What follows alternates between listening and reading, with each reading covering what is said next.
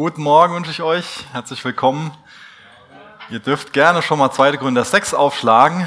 Da werden wir heute Morgen unsere Reise durch den zweiten Gründerbrief fortführen und uns die Verse 3 bis 10 voraussichtlich anschauen. Ähm, mir ist der Paulus echt voll das Vorbild im Glauben und mir hat dieser Text schon in der Woche sehr gedient. Ähm, ich weiß, dass das unfair ist euch gegenüber, dass ich schon während der Woche so viel Zeit damit verbringen durfte ist ein echtes Geschenk, ja. Gerade dann, wenn man sich da besonders drin wiederfindet auch.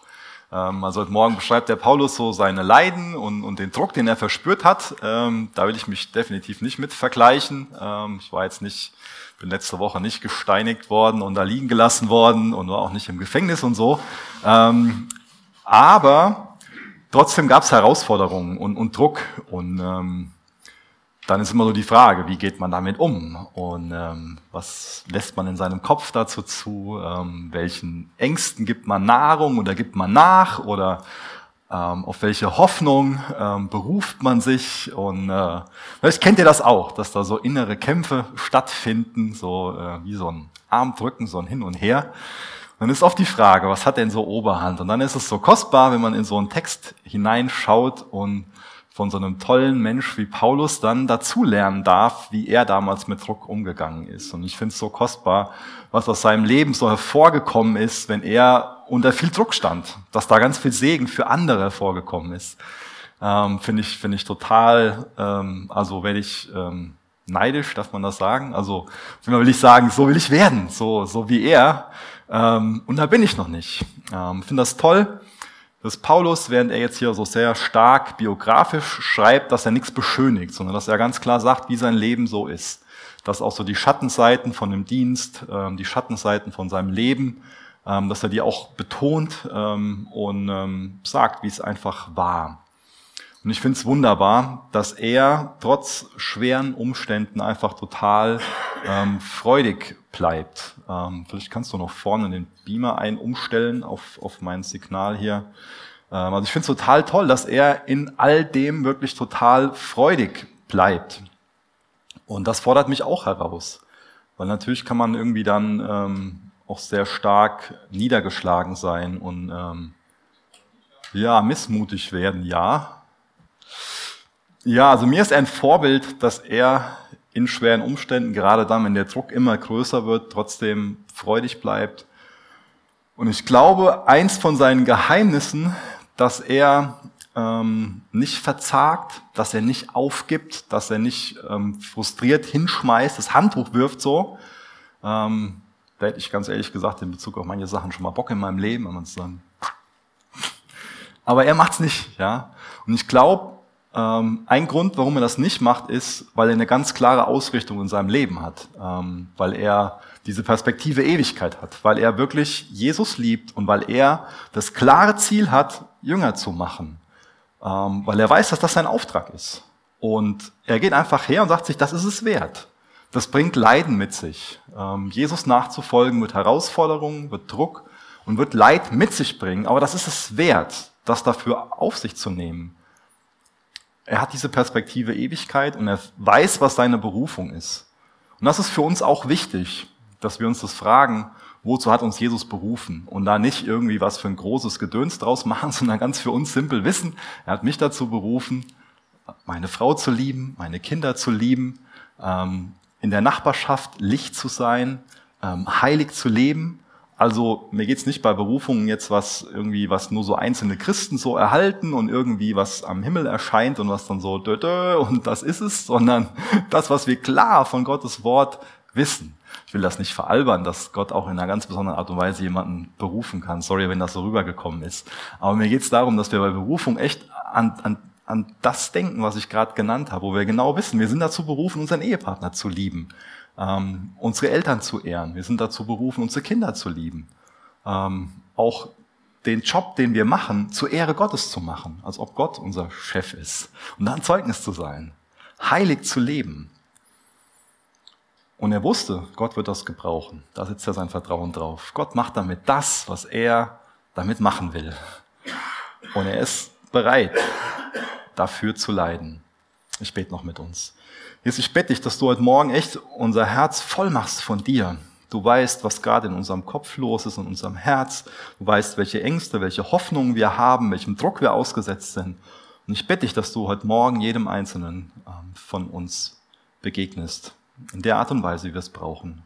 Und du bist ein Vater, der seine Kinder liebt und der es liebt, in unser Leben hineinzusprechen. Und ich bitte dich, dass wir heute Morgen echt Ohren haben zu hören.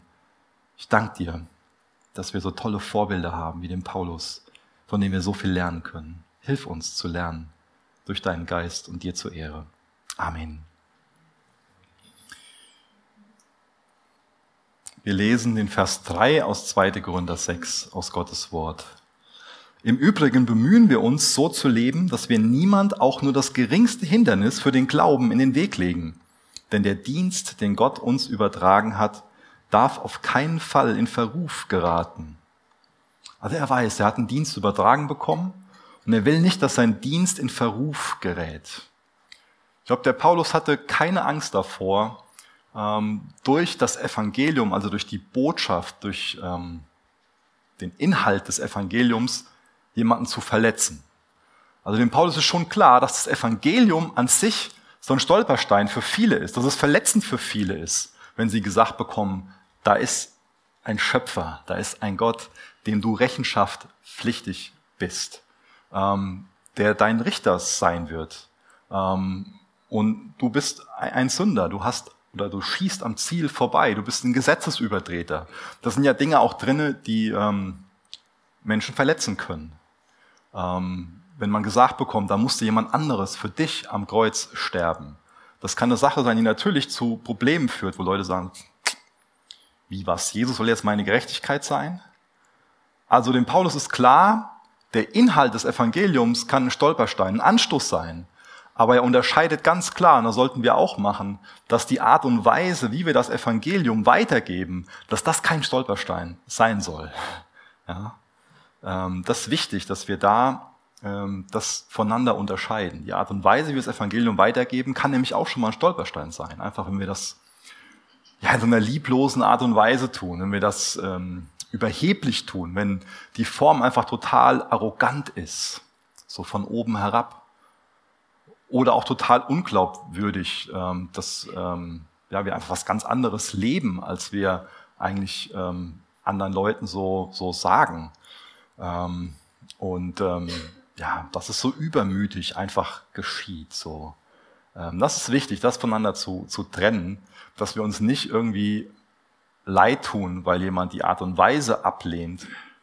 Ähm, und dann das sollten wir echt ähm, dazulernen und es, und es in einer Art und Weise tun, ähm, wie es Jesus gemäß ist.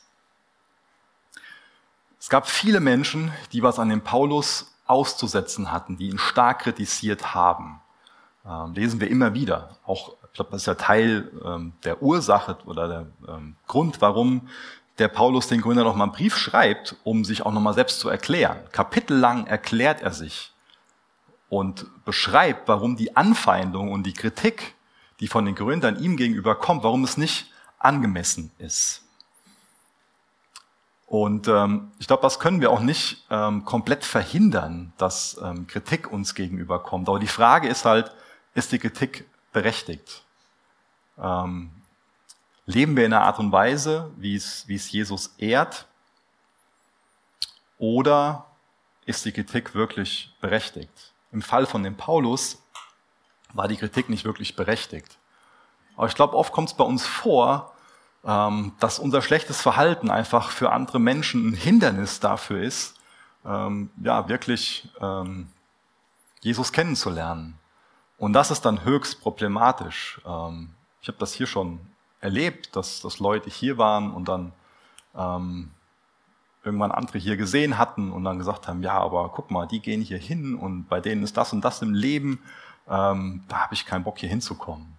Das kann natürlich auch ein Ausfluss sein und ich glaube, das ähm, ist auch nie eine legitime Ausrede für jemanden dann zu sagen, so, oh, deswegen nehme nehm ich Jesus nicht als meinen Herrn und Retter an, weil der so und so lebt, so.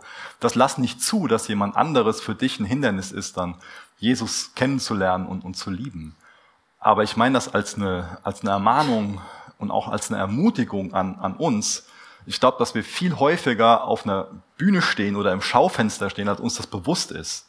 Die Leute auf unserem Arbeitsplatz, ähm, in unserer Familie und egal wo wir sind, wir werden beobachtet, wir werden wahrgenommen. Ich glaube, oft ist uns das gar nicht so klar. Aber Menschen schauen auf uns. Und dann ist es einfach problematisch, wenn dann viele Dinge vorliegen, wo sie sagen können, ja, guck mal, der, das ist so einer aus der Chapel und ähm, der lebt so und so. Wie, wie kann das denn sein? Ja. Und mir geht es nicht darum, jetzt irgendwie so, ein, ähm, so, eine, so einen Perfektionismus zu lehren. Ähm, ich glaube auch nicht, dass ähm, der Paulus uns hier dazu ähm, ermutigt, einen Perfektionismus zu leben. Und ich will auch nicht hergehen und den Paulus irgendwie verherrlichen und sagen, das war immer alles toll, was der gemacht hat.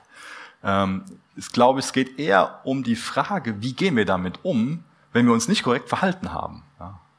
Gestehen wir das dann ein oder fangen wir an, irgendwie das zu vertuschen und zu heucheln?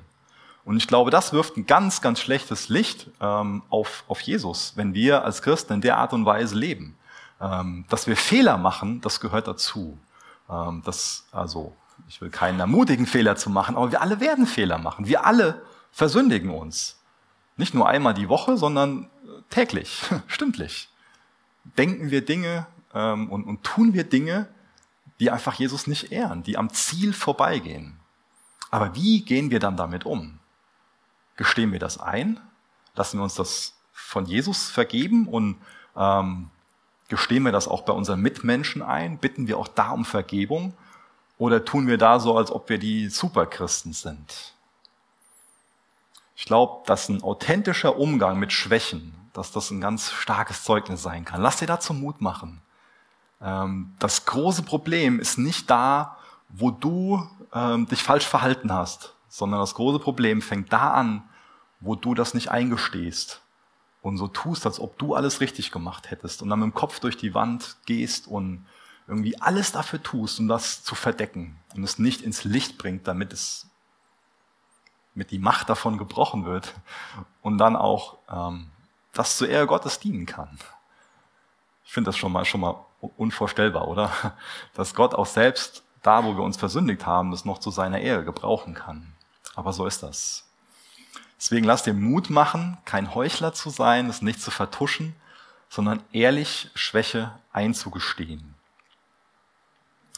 Vers 4 und Vers 5. In allem empfehlen wir uns als Diener Gottes wenn unbeirrte Standhaftigkeit gefordert ist, wenn wir in Nöte, Bedrängnisse und ausweglose Lagen geraten, wenn wir ausgepeitscht werden, wenn man uns ins Gefängnis wirft, wenn wir uns einer aufgehetzten Menge gegenübersehen, wenn wir bis zur Erschöpfung arbeiten und wenn wir ohne Schlaf und ohne Essen auskommen müssen.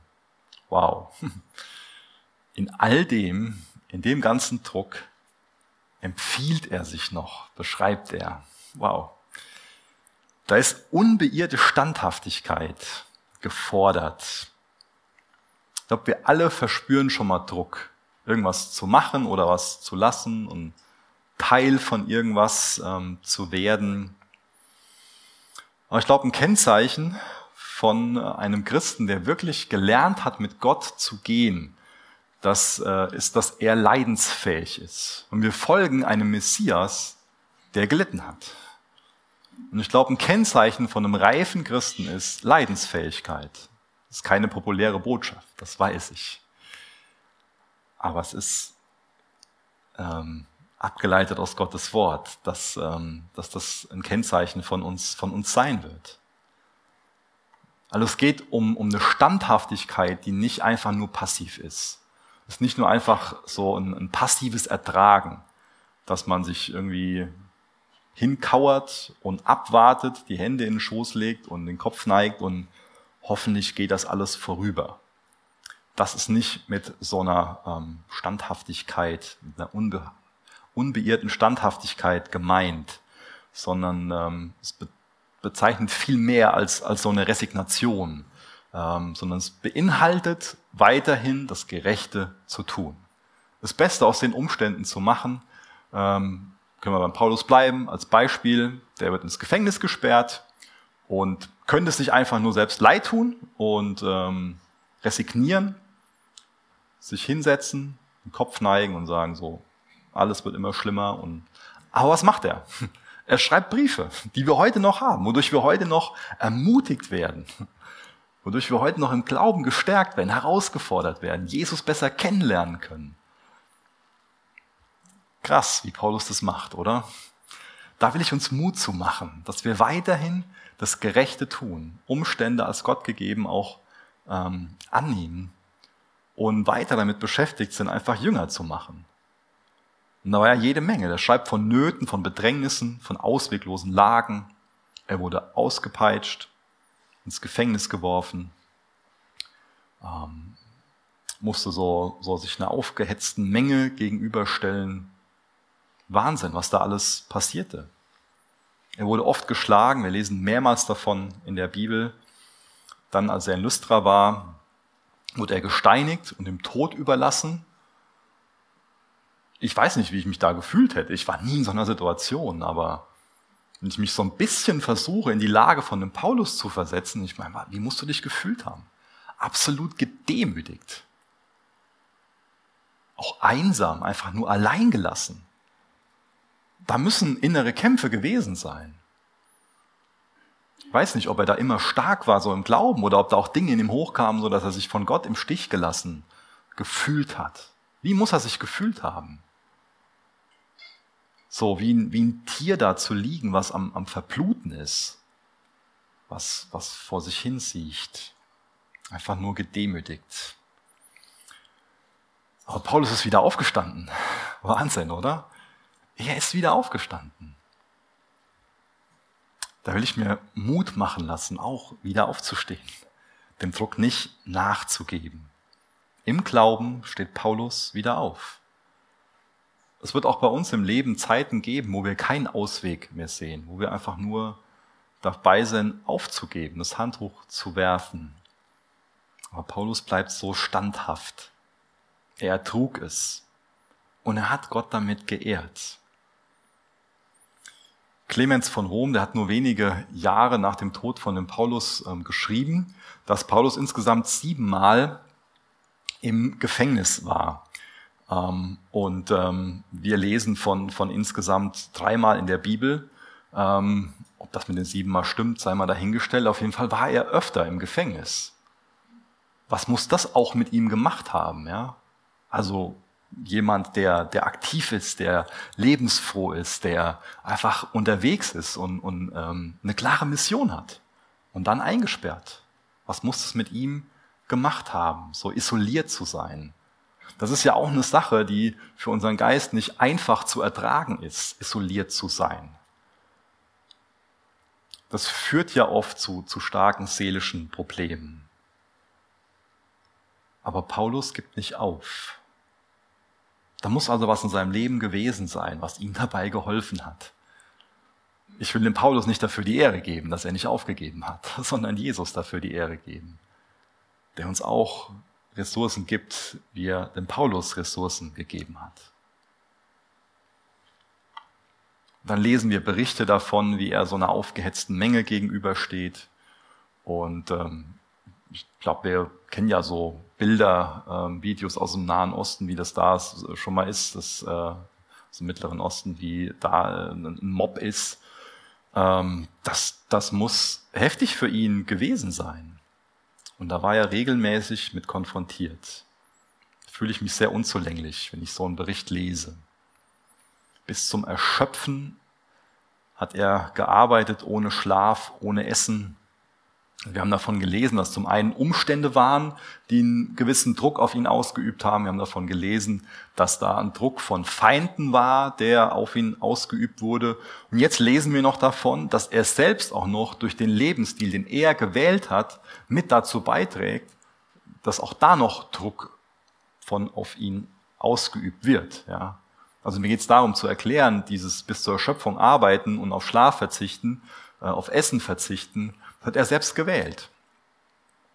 Paulus hätte ein Anrecht gehabt, ähm, da von, von den Gemeinden unterstützt zu werden. Er hat aber in Situationen bewusst darauf verzichtet und hat Zelte gebaut und hat das auch noch ähm, irgendwo in seinem Dienst alles abgedeckt.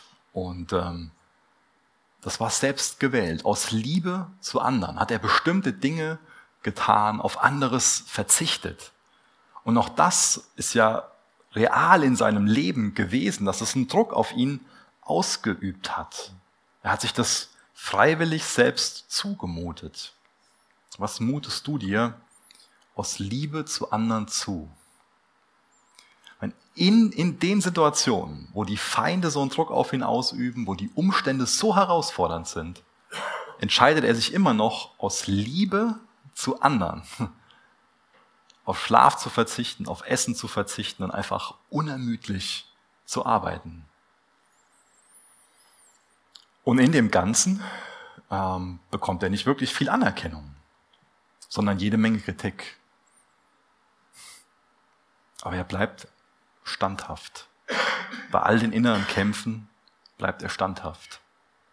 Auch das ist ja nichts, was wirklich einfach ist, dass wenn ähm, viel Kritik geäußert wird, kann das ja auch eine Sache sein, die uns sehr ähm, zermürbt. Aber Paulus bleibt standhaft. Ständiger Druck von Feinden, von Umständen und weil er sich aus Liebe zu anderen dafür entscheidet, es zu ertragen. Vielleicht übertreibe ich, wenn ich sage, dass Aufgeben heute schon mal zu so einer Tugend erklärt wird. Ähm, aber mir kommt es schon mal so vor das Aufgeben besonders leicht gemacht wird heute und gemeint wird so, das ist genau das Richtige so. Werf's Handtuch so, ja. Darfst dir nicht gefallen lassen und ähm, es gibt bestimmt Situationen, das will ich gar nicht irgendwie ähm, behaupten, dass es nicht so ist, wo man mit einer bestimmten Sache aufhören sollte. Aber ich glaube, man braucht viel, viel Weisheit, wann das, wann das der Fall ist und wann das ähm, nicht der Fall ist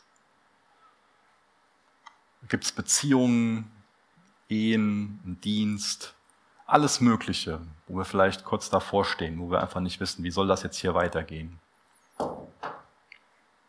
Aufgeben ist nicht, ist nicht oft eine Tugend. Aufgeben in Bezug auf das, was ich eben versucht habe zu, zu predigen, dass wir eingestehen, dass wir auf dem falschen Weg sind. Das ist auf jeden Fall eine Tugend. Das ist wichtig, dass wir das lernen da das Handtuch zu werfen und zu sagen, ja, da liege ich falsch. Und jetzt kehre ich um. Ich gestehe das ein. Aber im Fall von einem, von einem Paulus ging so ein starker Segen davon aus, dass er nicht aufgegeben hat. Und uns muss klar sein, ähm, wenn uns Jesus berufen hat, ihm zu dienen, das ist ja eine wichtige Frage. Hat dich Jesus berufen, ihm zu dienen? Wenn du sein Kind bist, dann hat er dich dazu berufen, ihm zu dienen. Ja? Jeder, jeder Christ ist berufen, Jesus nachzufolgen und Jesus zu dienen. Und mit der Berufung, ihm zu dienen, kommt außerdem die Berufung für andere, quasi denjenigen zu imitieren, der für sie gestorben ist. Also es ist auch in einem bestimmten Sinn eine Berufung zu leiden. Eine Berufung auch mit Druck auszukommen. Wir folgen Jesus nach. Wir identifizieren uns mit ihm. Und er ist ein Mann der Leiden. Also wird, wenn wir ihm nachfolgen, auch was davon für uns Realität werden. Als Ausdruck der Liebe. Mir geht es aber keineswegs darum, irgendwie Leid zu romantisieren oder so. Oder romantisieren, sagt man das so? Also das, mir geht es darum zu sagen, Paulus hatte keine romantische Vorstellung vom Leid. Ja? Er hat Leid an sich nicht verherrlicht, sondern Paulus lehrt genauso klar wie der Rest der Bibel, dass Leid eine Folge des Sündenfalls ist. Wodurch Leid etwas werden kann, was uns Jesus ähnlicher macht und wodurch auch ein Segen für unsere Mitmenschen fließen kann, ist, wenn wir mit Jesus durch unser Leid gehen. Also durch Jesu Anwesenheit in unserem Leid, durch seine Nähe in unserem Leid, kann Leid zu einer verwandelten Kraft für uns werden und auch zum großen Segen für andere. Das ist richtig. Aber wir dürfen nie den Fehler machen, dass wir ähm, Leid an sich ähm, was Positives beimessen. Vers 6a lesen wir, im ersten Teil. Wir empfehlen uns durch ein geheiligtes Leben, durch geistliche Erkenntnis, durch Geduld und durch Freundlichkeit. In dem Ganzen zeigt Paulus noch den Charakter. Ja? Er lebt ein geheiligtes Leben. Was heißt das? Heiligung heißt nicht nur Absonderung von, sondern heißt ganz klar Absonderung für etwas. Das habe ich schon ein paar Mal erwähnt. Ist mir wichtig, dass es tief in unsere Herzen geht. Paulus ist sich absolut klar darüber, was seine Berufung ist. Seine Berufung ist es, Gott zu ehren mit seinem ganzen Leben. Jünger zu machen, Jesus zu lieben. Er hat eine ganz klare Mission, das Evangelium weitergeben. Das ist das Ziel. Und dafür ist er geheiligt, abgesondert. Das stellt er über alles. Und deswegen ist er bereit, vieles andere dafür zu ertragen. Und er hat geistliche Erkenntnis. Dem Zusammenhang ist mir Römer 12, Vers 1 und 2 total wichtig. Da geht es um die Erneuerung von unserem Sinn. Ganz, ganz wichtige Idee. Ähm, darin hat Paulus gelebt. Also er hat nicht nur einmal irgendwas gelernt und dann für immer irgendwie behalten. Ähm, das meint man vielleicht schon mal bei geistlicher Erkenntnis. Aber es geht darum, dass wir in einem Erneuerungsprozess leben dass wir es zu einer geistlichen Übung machen, einfach täglich in Gottes Wort zu sein, dass unsere Gedanken nicht einfach nur geprägt sind von dem, wie es halt so die Durchschnittsmenschen um uns herum machen, sondern dass unsere Gedanken geprägt sind durch Gottes Wort, damit es zu einer geistlichen Erkenntnis wird. Damit wir nicht einfach nur so mit dem Strom schwimmen, sondern ganz klar wissen, wo wir auch gegen den Strom schwimmen sollten. Und er hat Geduld. Ja. Herr, gib mir Geduld, aber jetzt, ja, sofort. Schon mal faszinierend, wie sehr uns Menschen auf die Nerven gehen können. Ja, bin nur ich das oder kennt ihr das auch? da sind andere schon mal schwer zu ertragen, aber man selbst ähm, ist natürlich nie schwierig. Gell? Die anderen sind schon mal schwierige Personen, aber ich bin das nie. Ja? Wichtig, dass er das heute Morgen lernt. Geduld. Außerdem ist er freundlich. Freundlichkeit. Also ihn kennzeichnet so eine Rücksichtnahme. Er ist höflich. Ich glaube, das ist so eine Wärme in seinen Worten, auch in seinem Tonfall, keine, keine Kälte. Er ist nicht zynisch, sondern wirklich freundlich. Das heißt, da ist viel Frucht des Geistes in seinem Leben. Das wird auch durch die nächsten Verse beschrieben. Vers 6b. Wir empfehlen uns dadurch, dass der Heilige Geist durch uns wirkt, dass unsere Liebe frei ist von jeder Heuchelei, dass wir die Botschaft der Wahrheit verkünden, dass wir unseren Auftrag in Gottes Kraft ausführen und dass wir für Angriff und Verteidigung von den Waffen Gebrauch machen, die im Dienst der Gerechtigkeit stehen. Es muss ja irgendeine Ressource in seinem Leben sein, damit er sich so verhalten kann, wie er das hier beschreibt. Und er baut nicht auf sich selbst. Das tut er nicht, sondern das Erste, was er hier beschreibt, ist die Wirkung des Heiligen Geistes. Der hilft ihm dabei, so zu leben. Und er will auch uns dabei helfen, so zu leben. Ich habe mir ähm, als, als Jugendlicher mal einen schönen Wanderrucksack gekauft und den habe ich als Jugendlicher auch oft benutzt. In den letzten zehn Jahren habe ich den genau zweimal benutzt, ähm, wenn ich nicht noch irgendwie was vergessen habe. Und genauso kann es uns als Christ mit der Wirkung vom Heiligen Geist gehen. Das ist sehr ernst, wenn, wenn wir ihn so behandeln. Der Heilige Geist kommt bei unserer Errettung in unser Leben und dann wird er für immer bei uns bleiben. Da will ich niemanden drin verunsichern. Zum Beispiel Johannes 14, Vers 6, Vers 16 lesen wir davon, dass er für immer bei euch sein wird, sagt Jesus da zu seinen Jüngern. Der Heilige Geist bleibt bei uns. Aber wie sehr lassen wir in unserem Leben wirken? Er ist unser Beistand, der uns nie verlassen wird. Er ist unser Helfer, unser Tröster, er schließt uns Gottes Wort auf, hilft uns also die Wahrheit zu erkennen. Er will uns wirklich Kraft geben. Er ist unser Fürsprecher, unser Leiter. Wie sehr erlebst du den Heiligen Geist so, wie ich das gerade beschrieben habe? Paulus hat sich auf ihn verlassen. Man kann nicht irgendwie ständig so einen Charakter zeigen, wie ihn Paulus zeigt, wenn man nicht eine Hilfe hat, nicht den Heiligen Geist hat, der einem dabei hilft und dem man das machen lässt, dem man so wirken lässt. Paulus hat sich so auf die Kraft des Geistes ver verlassen, ähm, damit die Frucht des Geistes in seinem Leben hervorkommt. Und ich glaube, da können wir oft einfach in so Fallen tappen, dass wir irgendwie versuchen, durch Religiosität oder durch eigene Werke die Frucht des Geistes in unserem Leben zu bringen. Und dann wundern wir uns, warum die Frucht von dem Micha aus unserem Leben herauskommt und nicht die Frucht des Heiligen Geistes. Und auch eine Liebe frei von jeder Heuchelei. Er hat ja im fünften Kapitel geschrieben, dass die Liebe von Jesus ihn gedrängt hat. Das finde ich so wichtig, dass, dass wir das verstehen. Jemand, der sich von, Lieb, von, von Jesus wirklich geliebt weiß. Jemand, der von Jesus erfüllt ist. Oder die Erfüllung von Jesus wird dadurch entstehen, dass wir uns von ihm geliebt wissen, so. Deswegen ist es so wichtig, dass wir selbst in Gottes Wort sind und uns mit den Gedanken aus Gottes Wort wirklich nähern. Weil dann sind wir auch in der Lage, wenn wir uns selbst von Jesus so geliebt wissen, auch andere zu lieben. Auch dann wird, kann unsere, unsere Liebe erst frei von Heuchelei sein.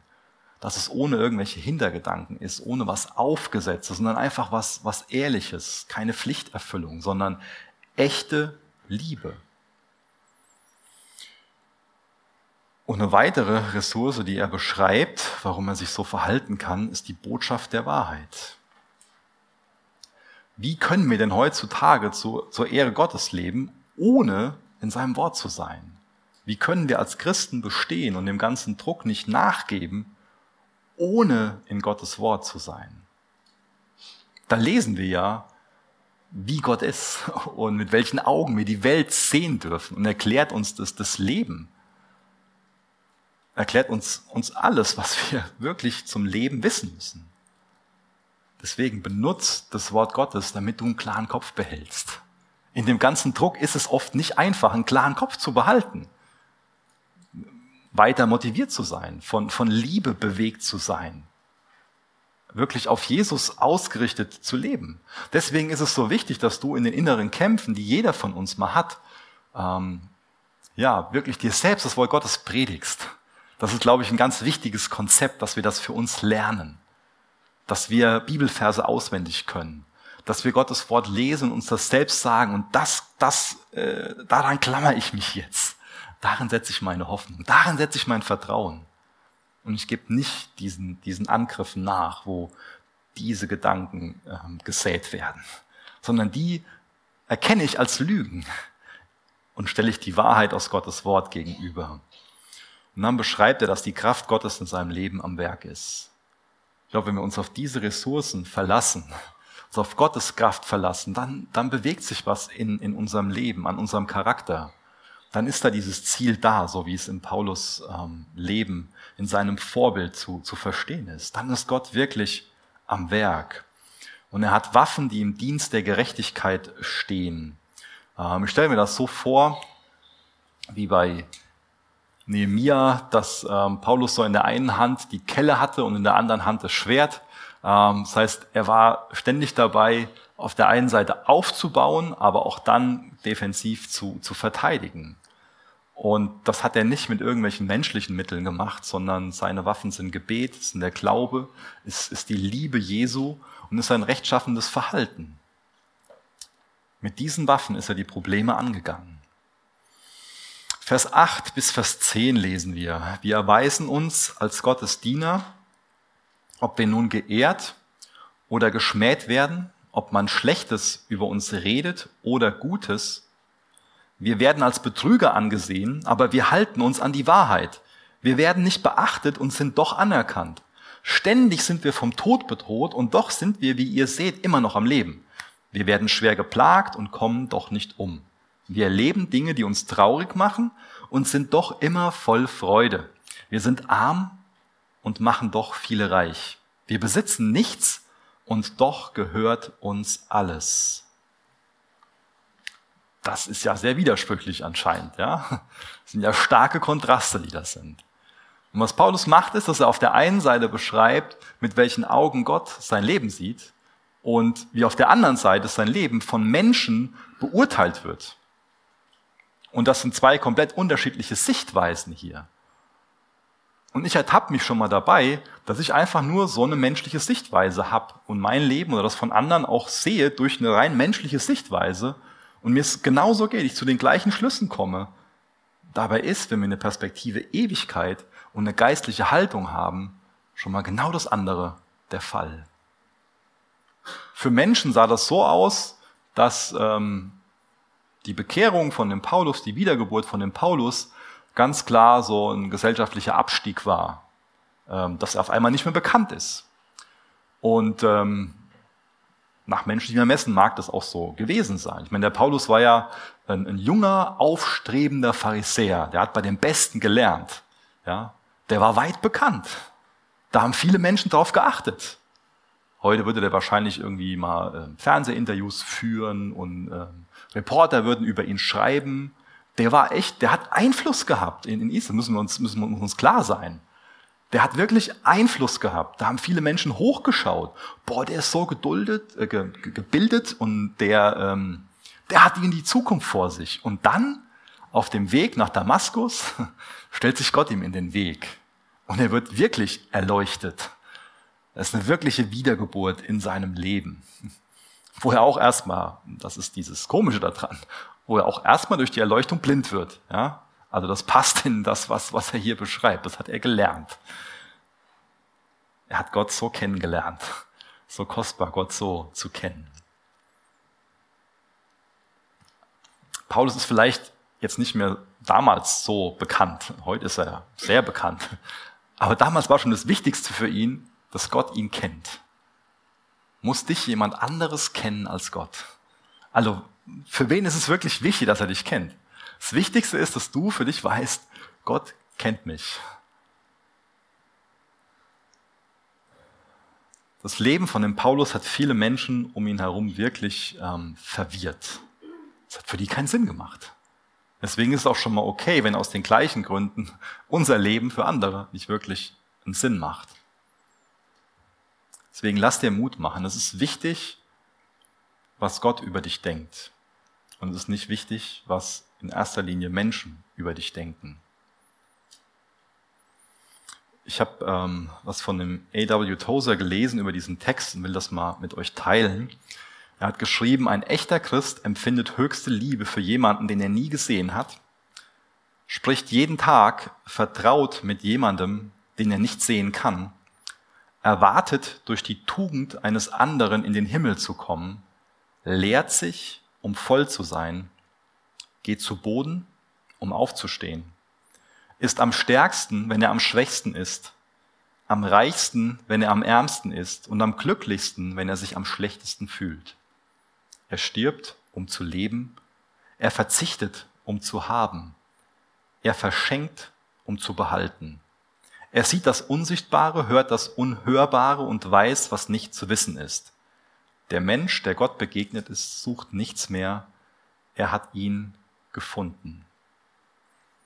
Ich glaube, dass Paulus in diesen Herausforderungen durchhält, dass er dem ganzen Druck standhält, dass er nicht das Handtuch wirft, das hängt ganz stark damit zusammen, dass er diese scheinbaren Widersprüche kennt. Dass er vor allen Dingen gelernt hat, Leid mit Gottes Augen zu sehen. Lass dir Mut machen, so mit Herausforderungen und mit Leid umzugehen, wie das Paulus gemacht hat.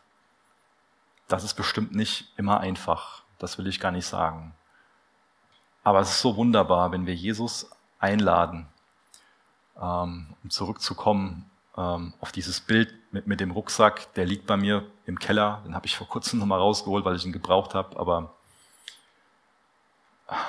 vielleicht ist, ist Gott so jemand Verstaubtes in deinem Leben und du fühlst dich einsam in deinem Leid wir können uns auch einsam in unserem Leid fühlen, obwohl wir uns das wünschen und nach biblischen Prinzipien Jesus bitten, anwesend zu sein, das weiß ich.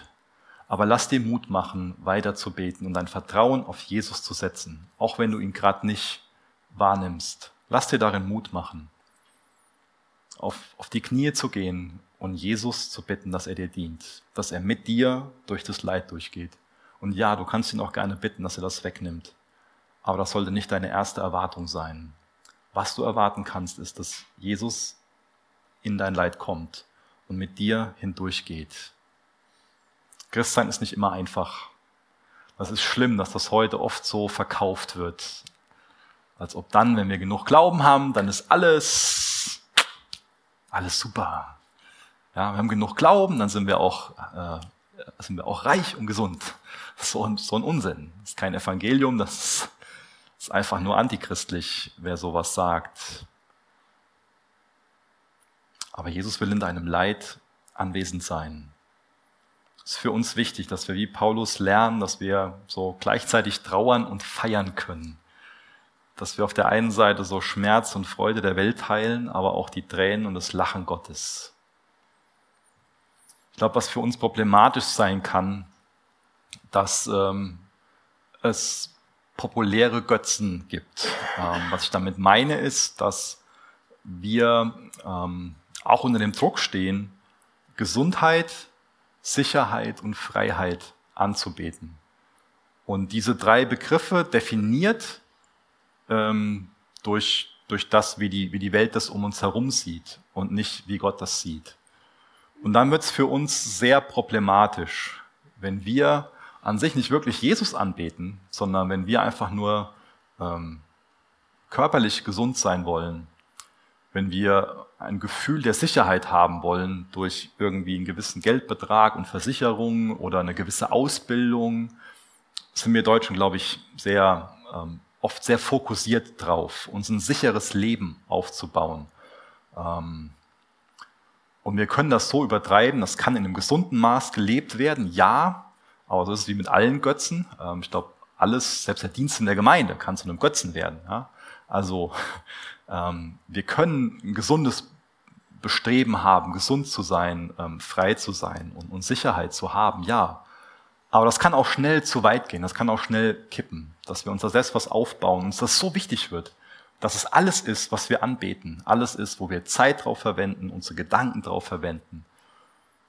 Und dann kommt Leid in unser Leben und dann gehen wir daran kaputt, weil wir eben nicht Jesus anbeten und Leid durch seine Brille sehen und mit ihm durch Leid durchgehen. Und das ist so kostbar, das Evangelium, das wahre Evangelium dann zu hören und dadurch wieder jemand zu werden, der selbst in Leid freudig sein kann, der nicht aufgibt, sondern dem Jesus wirklich hilft, hindurchzugehen. Ähm, ihr dürft noch gerne aufstehen, wenn ihr mögt. Ich will noch, will noch gerne mit uns beten.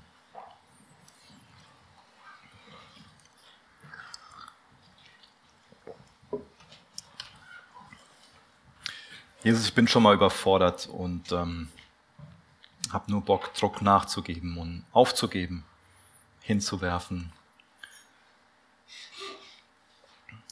Ich danke dir für dein Wort. Ich danke dir dafür, dass, dass du uns helfen willst, mit Druck richtig umzugehen. Ich danke dir, dass du Aufgeben in Freude verwandeln kannst.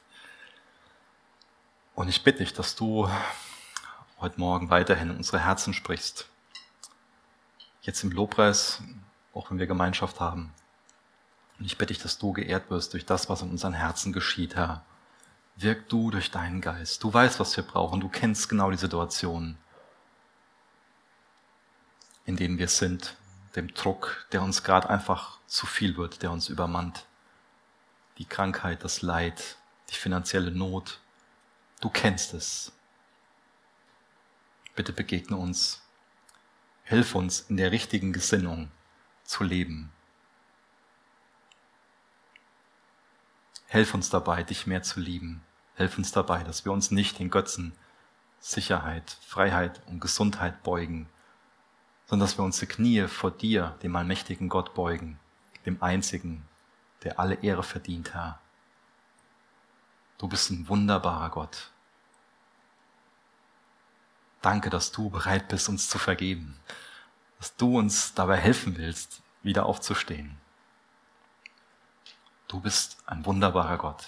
Danke für deine Vergebung. Danke für deine Liebe. Hilf uns dabei, dass wir echt fokussiert sind auf die Ewigkeit und damit beschäftigt sind, dir zur Ehre und aus Liebe zu unseren nächsten Jünger zu machen. Amen.